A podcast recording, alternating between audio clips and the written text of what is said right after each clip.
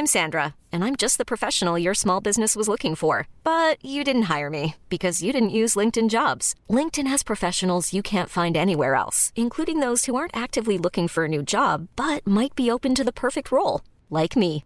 In a given month, over 70% of LinkedIn users don't visit other leading job sites. So if you're not looking on LinkedIn, you'll miss out on great candidates like Sandra. Start hiring professionals like a professional. Post your free job on linkedin.com/achieve today. Donc, il faut se fixer des objectifs pas trop trop ambitieux, mais un petit peu quand même pour Ouais. pas non plus euh, Ouais. viser trop et être déçu après. Quoi. Si c'est la lune, tu vois. Moi, c'est un peu. euh, je pense qu'Amel Bent, finalement, elle a dû passer sa vie dans une asso. euh.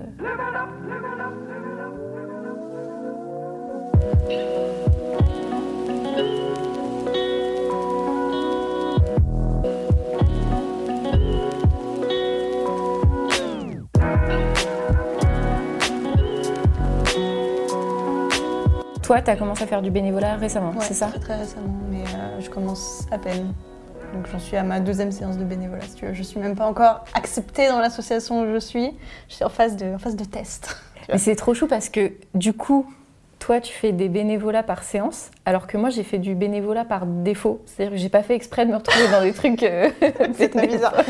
Il me semblait que le principe du bénévolat, c'est qu'on donnait de son temps euh, Ouais, de façon ça. gratuite et volontaire, finalement. Ouais. Mais c'est pas ton cas. Mais non, alors si, je donne de mon temps de façon gratuite et volontaire, mais pas, aussi pas de façon aussi structurée. Mais c'est parce que je suis rentrée dans le bénévolat euh, il y a longtemps, je pense, dans- pendant mon adolescence. Et du coup, on m'a appris par la suite que ça s'appelait du bénévolat, mais que je savais pas du tout que c'était ce que j'étais en train de faire. Du coup, tu faisais quoi, concrètement? Euh, bah, concrètement, moi j'ai commencé euh, dans le journal de mon lycée. En seconde, de façon super intéressée, je voulais devenir journaliste. Et je m'étais dit, je vais rentrer dans le journal de mon lycée pour apprendre à écrire et voir euh, ce que c'est que le métier de journaliste et voir si ça me plaît. Et j'ai rencontré des gens complètement fous euh, qui, au bout de quelques mois, euh, m'ont dit euh, Est-ce que tu veux faire partie de l'équipe dirigeante du journal? Donc, moi, j'avais 15 ans, j'ai fait Waouh, je vais devenir une star. tu vois, Lois Lane, c'est moi, bientôt. Et, euh, et donc j'ai commencé à justement donner du temps pour le journal. Et d'article en article, euh, de réunion en réunion, j'ai fini par m'y investir à tel point que ma dernière année de lycée, je suis devenue directrice de publication. Mhm. Donc j'avais ce rôle extrêmement euh, barbant de dire aux gens, là tu vas trop loin et on risque un procès. C'est bien. Il en faut des gens comme toi. ouais, bah, on était le journal, en plus c'était chaud parce qu'on était le journal le plus impertinent de France. C'était un vrai prix quoi. Ok. Euh, et du coup, moi, je, je mettais des stops à des gens qui allaient vraiment très très loin, extrêmement problématiques euh, selon les normes de Twitter. Et vous parlez de quoi Beaucoup de hashtags auraient pu être créés pendant la ton journal. Énormément de hashtags, on aurait eu des call-out. Mon gars, alors là... ouh. Enfin, je me suis pas rendu compte, je m'amusais tellement dans ce truc-là que je me suis pas rendu compte que ce que je faisais, ça s'appelait du bénévolat.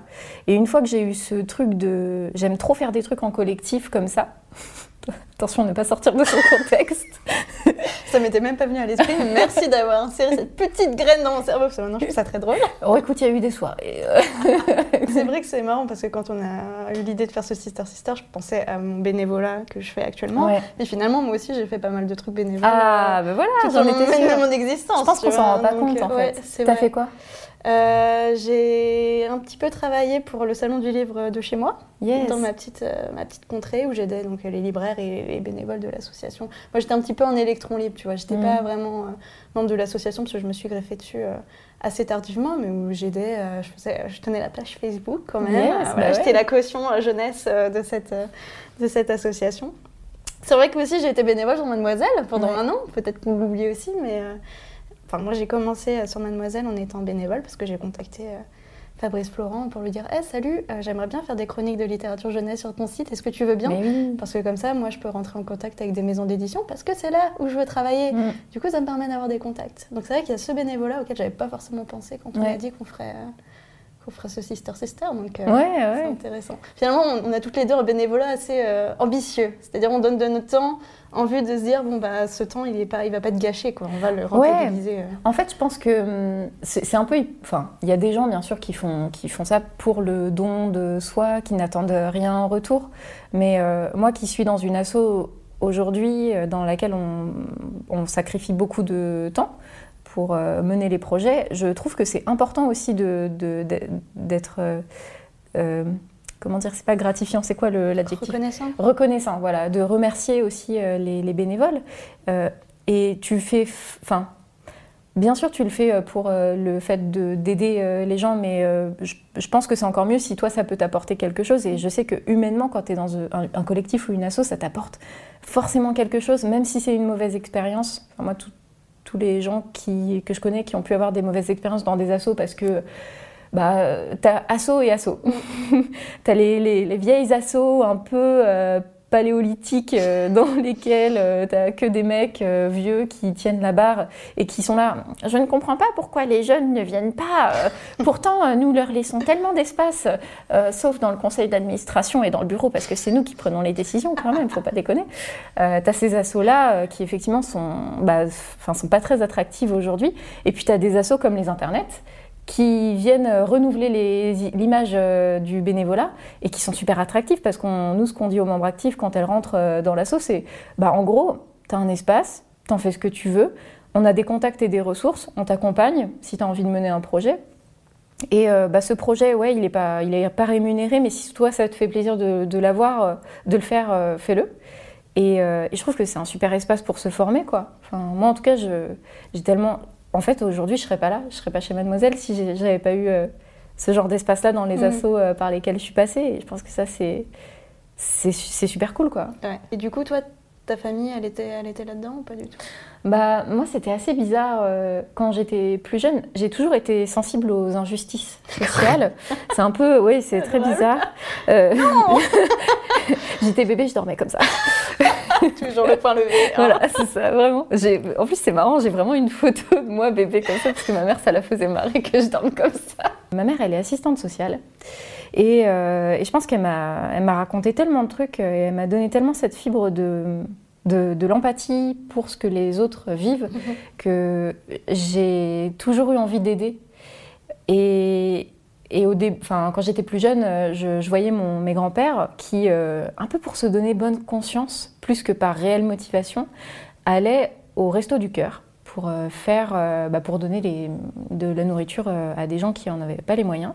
Et quand j'ai voulu venir avec eux, je leur ai demandé tous les deux si je pouvais venir avec eux. Je devais avoir 12-13 ans et ils m'ont tous les deux répondu Oh là, alors fais tes études, trouve un boulot et le bénévolat, tu verras après. Déjà, gagne ta vie.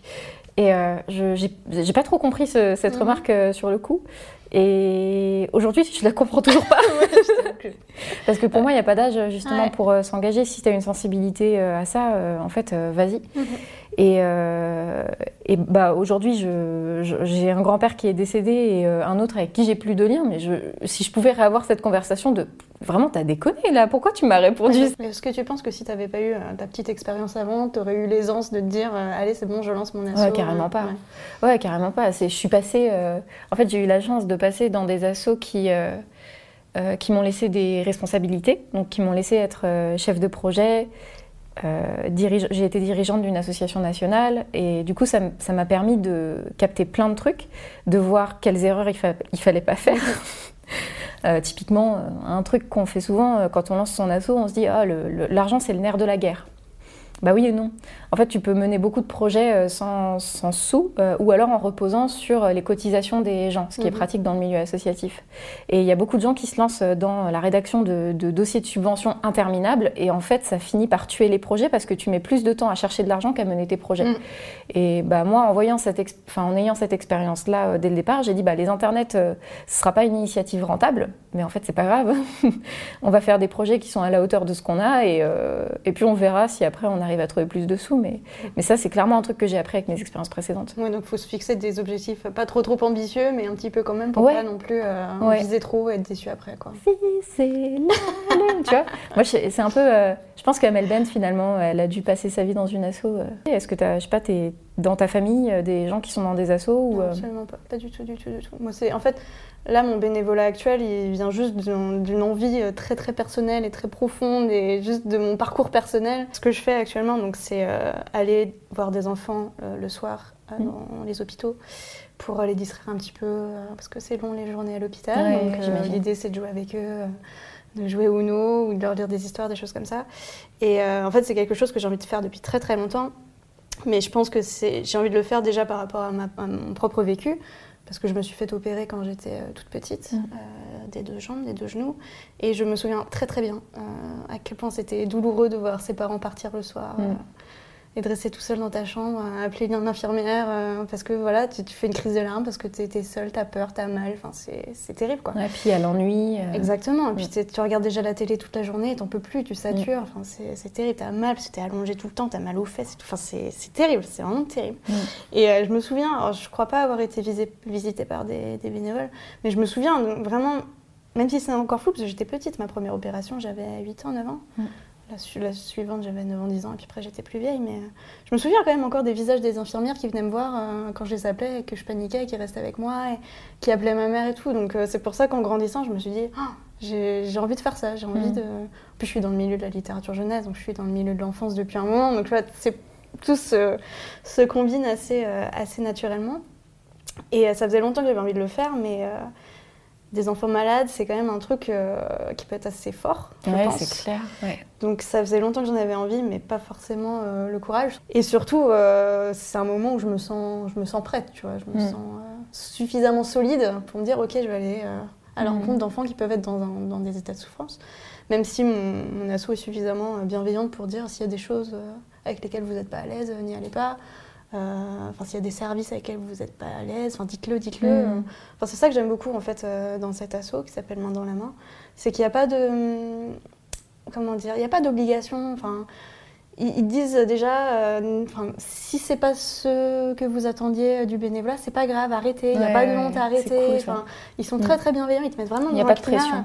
Voilà, c'est bien ce que vous faites. Si vous le faites, tant mieux. Et puis si en fait, si c'est trop dur pour vous, si vous n'arrivez pas à tenir euh, la, la distance euh, dans- par, par- par rapport à votre planning, ne, ne continuez pas à le faire. Mm. Donc euh, ça, c'est vraiment quelque chose que je trouve très euh, réconfortant et en fait, tu es là pour, euh, pour apporter des bonnes choses et t'es pas là pour la contrainte. Je suis arrivée à un moment de ma vie où je me suis dit, en fait, j'ai besoin de faire ça, tu vois. Mm. Quand tu vois tout ce qui se passe dans la vie aujourd'hui, que ce soit les réfugiés ou tu vois, tout- toutes les personnes qui sont dans la souffrance aujourd'hui, tu te dis, bon, bah, moi, j'ai envie d'apporter ma petite pierre à l'édifice. et T'as envie de donner du sens. euh, Exactement. Ouais. À ce que tu fais, tu as envie de, de dire ouais, j'ai fait quelque chose de bien, euh, de Mm. vraiment bien, et surtout auprès d'enfants, enfin, c'est quelque chose qui me touche euh, plus particulièrement. C'est pas du tout mes parents, ma famille ou quoi que ce soit.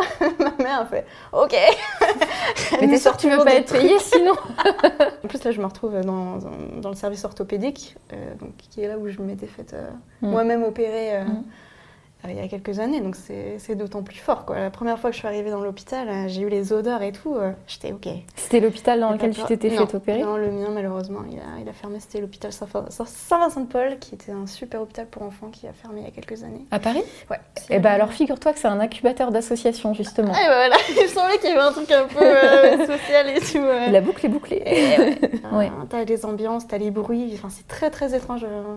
T'as l'impression de, de régresser mentalement en disant Oh là là, oui, je, je me souviens de ce que c'était. Ok, c'est bon, on va prendre le Uno et, et on va balayer euh, Et du coup, le stress, quoi. mais c'est ça en fait, toi aussi en faisant ça, tu avances personnellement dans Ah ouais. ton parcours et tu, tu- Enfin, c'est une façon de tourner la page quoi sur euh, cet épisode. Ouais, sans doute, sans doute. Puis, euh, quand je ressors de là, mais je me sens tellement bien. C'est Ouais. fou. C'est peut-être même un peu égoïste, tu vois, de se dire, ah, elle fait du bénévolat juste pour se faire du bien. Mais oh, si vraiment euh, il y a des gens qui hésitent à faire ça, faites-le parce que ça vous apporte un tel bien-être. Ouais, Enfin, à chaque fois que je repars, j'ai la patate, j'ai envie de me, de me dandiner et tout, parce qu'on reçoit tellement, parce que les enfants, ils sont heureux, il y a Mhm. souvent les parents, c'est vrai que notre rôle aussi, c'est d'être euh, dans l'accompagnement avec les parents.